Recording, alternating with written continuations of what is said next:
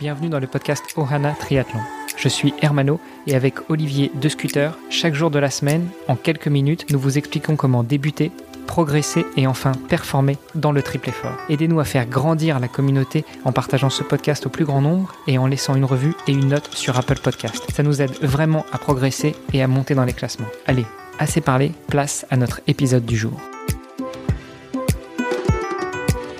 Salut les sportifs, c'est Hermano et vous êtes sur l'épisode de mercredi du podcast Ohana. Pour m'accompagner comme d'habitude, eh bien j'ai mon compère Olivier de Scooter. Salut Olivier. Et Hermano. Et euh, notre ami Bertrand Soulier, notre invité de la semaine. Salut Bertrand. Salut Hermano, salut Olivier. Tu t'es présenté à nous et à nos auditrices et nos auditeurs hier. On en sait déjà un peu plus sur toi. Surtout, on sait que euh, bah, t'as redécouvert la course à pied et surtout le plaisir de courir vers 40 ans après euh, avoir fait un petit peu de d'efforts sur la nutrition, avoir fait un peu de hit, de fitboxing, etc.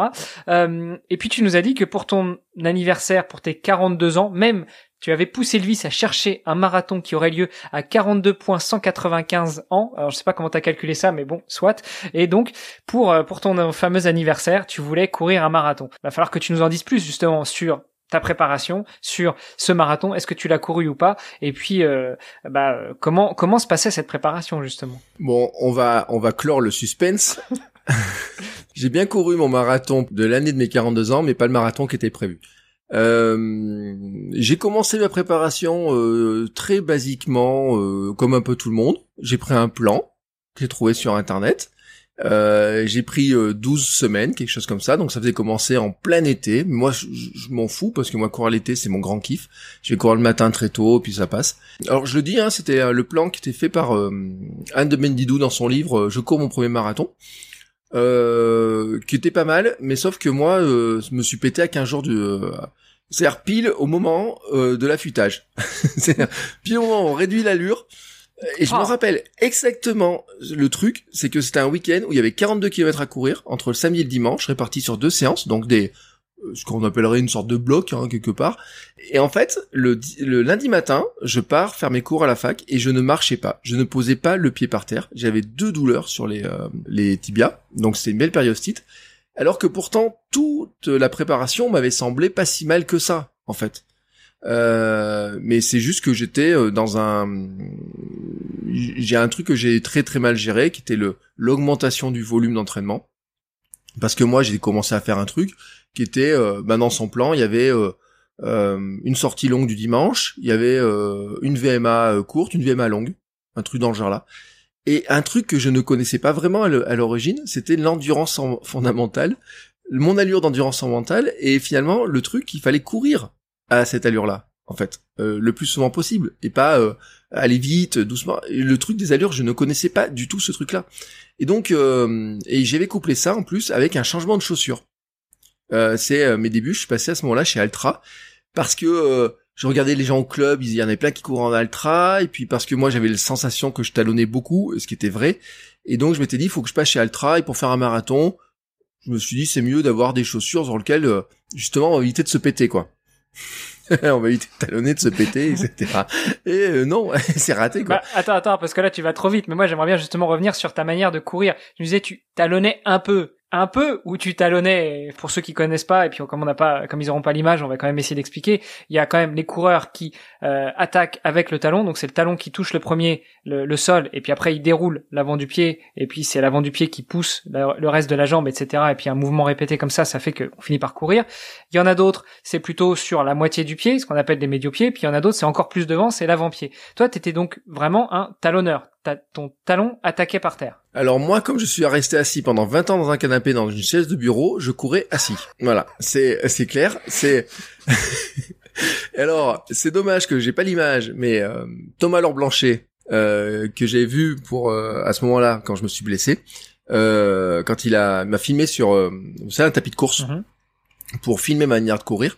Et il m'a, il a amplifié mon mouvement, mais vraiment, il m'a dit, bah vous courez assis en fait. Et euh, moi, j'en avais pas conscience cette histoire-là, mais j'ai vu des gens au club ensuite le faire, et j'ai vu des personnes qui souffrent de périostite courir assis. Donc j'ai compris ce que c'était. Mais moi, en fait, je je courais, je sais pas comment, je peux pas te dire, Pourtant, j'avais la sensation que le devant de mon pied euh, griffait le sol, etc. À l'époque, en plus, je courais avec des Soconi. Soconi, sont assez fines sur l'avant. Il n'y a pas un drop immense, il y a un drop que de 8 sur, euh, à l'époque. Donc, c'était pas non plus des talons aiguilles, quoi. Je veux dire, j'étais pas très haut, j'ai pas des grosses semelles ou quoi que ce soit. Mais, en fait, euh, je courais avec euh, le physique d'un ancien footballeur, quoi. Un mec en force. Et des gros mollets, des grosses cuisses euh, des gros quadriceps quoi, donc euh, qui, ont, qui, ont, de la grosse puissance et euh, une grosse raideur, mais vraiment très grosse raideur. Et puis donc je courais assis, donc je posais le talon. Et en fait, j'ai des vidéos de cette époque-là, mais j'ai pas trop montré, mais il faudrait que je les ressorte, où vraiment je me fais en profil et pour des vlogs et en fait oui je cours assis et donc je tape le talon et, et donc à l'époque je suis passé chez Altra à ce moment-là et Altra, pour moi, c'était de dire, je vais justement aller vers la foulée médio-pied. Ça me semblait logique cette histoire-là. Alors quand tu dis à l'époque, c'était quoi? C'était euh, combien de temps avant le marathon? C'était au milieu de ta prépa? C'était non, euh, juste au début de la, de la, juste au début de la préparation marathon. J'ai commencé la préparation marathon avec mes Altra, quoi. Donc 12 semaines avant le marathon? Ouais, c'est ça, à peu près 12, euh, un petit peu une semaine ou deux avant pour les tester, puis on va dire trois gros mois, on va dire avant le marathon à peu près. Et, euh, et donc, euh, ce que m'a dit Thomas Laure Blanchet quand il fait, a fait l'analyse, parce que Thomas Laure Blanchet, il est, il est, euh, comment s'appelle, euh, kiné, ostéo. Il fait l'analyse de foulée sur tapis. Et euh, en fait, il m'a fait courir d'abord avec mes Soconi. Il m'a fait courir avec mes Altra. Enfin, d'abord, il m'a Altra. Et il me regarde un peu dubitatif. Du bon, je comprends pas. bon. Après, il me fait courir avec les Soconi. Il me dit, je commence à comprendre. Il me fait courir pieds nus. Il me fait, ah oui, je comprends mieux. Et puis il m'a expliqué le truc en fait, c'est que quand je courais pieds nus, j'avais une très bonne pose de pied qui était euh, nickel, logique. Quand je courais avec mes Soconi, je talonnais, et quand je courais avec les Altra, je talonnais beaucoup moins, mais je restais quand même dans ce talonnage, et surtout j'avais cette position qui était assise. Et puis j'avais un autre truc, et que là on m'avait dit, c'est que en fait j'avais une oscillation verticale très importante, donc j'avais beaucoup d'énergie qui partait vers le haut, euh, au lieu de partir vers l'avant. Et ça, ça vient de la puissance. Euh, comme m'a dit un jour, euh, bah, c'est chez Sherwin de chez Altra, j'avais fait une séance de testing sur piste avec eux avant d'acheter mes baskets. Il m'a dit, toi, t'as un sacré pied quand même. Hein. C'est, euh, il y, a, y, a, de la puissance dans le pied et tout, les mollets, enfin tout, il y a de la puissance dans les jambes, sauf qu'elle allait vers le haut au lieu d'aller vers l'avant. Donc à ce moment-là, bien sûr, en courant ainsi, plus cette puissance, plus tout ce qu'on veut, ben ça a fait des contraintes énormes en fait sur toute euh, la chaîne euh, du bas quoi euh, musculaire et squelettique etc et donc à un moment donné comme a dit Thomas Blanchet il me dit bah tous ceux qui préparent un marathon se pètent dans cette zone là c'est-à-dire on, on augmente les intensités on récupère pas stress mécanique important en. Au bout de 8-9 semaines de préparation, donc à 3-4 semaines du marathon, ça commence à faire mal. Et puis toi, tu l'as dit, à deux semaines pile poil, pim, ça, ça a pété. Donc une belle double périostite qui t'a obligé à tirer un trait sur ton marathon. Ben en fait, je suis allé voir ma kiné, j'ai expliqué le truc à ma kiné, qui me connaissait bien parce qu'elle avait remis en place un coup de euh, cassé euh, quelques temps avant. Et euh, elle m'a regardé, m'a dit, euh, on va tout faire pour que vous ayez au marathon. Donc là, elle a sorti euh, les glaçons, elle a sorti euh, le fer à non pas le fer à repasser, mais le rouleau de pâtisserie, enfin l'équivalent d'un rouleau de pâtisserie. Elle a sorti ses gants.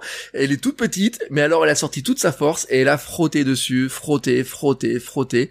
Euh, on a fait du ponçage à la glace, donc c'est passer les glaçons sur les sur le tibia pour forcer en fait à ce que les cellules explosent et que ça se recompose beaucoup plus vite. Euh, elle m'a tiré dessus, m'a pris des étirements, on a tiré sur les jambes dans un sens, dans l'autre. On avait prévu de faire du taping pour le jour de la course.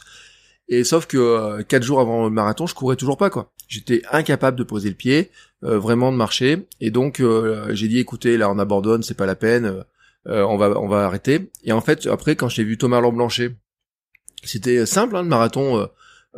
C'était genre le 6 octobre, il devait se courir. Je vois Thomas trois quatre jours après. Il me dit, mais de toute façon, il me dit, euh, vous avez bien fait de pas y aller. Il me dit parce que euh, vous aviez perdu toute euh, la préparation en 15 jours sans courir du tout. Tout l'impact de la préparation était déjà perdu. Et je lui dis, mais est-ce que je peux en garder un petit peu quand même parce qu'il y a un marathon dans trois semaines à Clermont et tout? Il me dit, non, mais c'est pas la peine. Il me dit, là, vous allez vous reposer.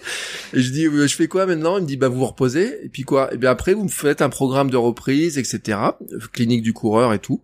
Et je lui dis, mais quand est-ce que je peux remettre un dossard? Fin d'année? Je dis, je peux courir la corrida de Saint-Sylvestre qui est le 30 décembre. Doucement alors, hein. Juste, euh, du coup, pour conclure sur l'épisode du jour, bon, en gros, tout ça, c'était dû, en tout cas, chez toi, à une mauvaise position de course, à une course plutôt sous forme de talonnage, et puis à ce passage du maximalisme ou, euh, ou plutôt euh, chaussure entre les deux au minimalisme mais euh, qui était pas du tout exploité et au contraire qui a été complètement délétère pour toi. Oui, puis à, au non non étirement de, de tout ce qu'il fallait comme muscle. moi j'ai aucune je savais même pas que le période existait quoi. Je savais pas ce que c'était, je savais pas les attaches, je savais pas comment ça. Moi quand le on me dit bah vous avez une inflammation des releveurs. entre périostite et inflammation des releveurs euh, comme dit mon médecin, c'est kiff kiff, hein, c'est l'un ou l'autre, mais c'est la même chose. Hein, au final, ça tire pareil. Et euh, qui m'explique le fonctionnement du pied. Et je lui dis ah bon, ça fonctionne comme ça? Et il me dit bah oui, regardez dans vos chaussures, voici comment ça fonctionne. Et surtout, ce qui était très intéressant, c'est que Thomas Lamblanchet, il m'a, il m'a dit Voaltra, c'est bien, mais en fait, c'est pas les bonnes Altra. Et là, il m'a fait passer. Il m'a dit vous allez à la boutique, vous prenez ce modèle-là, je ne connais pas le nom, mais vous allez voir le vendeur, vous allez voir le patron, il connaît exactement le modèle de chaussures qu'il vous faut et vous allez prendre ce modèle-là et vous verrez, ça va tout de suite aller mieux. Et c'est là que j'ai découvert le minimalisme. Wow. Bah écoute, je pense que ce sera une très bonne conclusion pour l'épisode d'aujourd'hui. Et justement, euh, dans l'épisode de demain, on reviendra sur euh, tes péripéties avec le minimalisme, ou plutôt ton amour du minimalisme, euh, avant de, de, conclure sur l'épisode de vendredi sur minimalisme, maximalisme, entre les deux. quelles sont tes, tes bonnes pratiques? Ah, j'adore ça, j'adore, j'adore, j'adore. À demain. Super, à demain. Parfait, à demain vous avez apprécié cet épisode, alors taguez ohana underscore tree sur Instagram et si ce n'est pas déjà fait, laissez un commentaire sur Apple Podcast.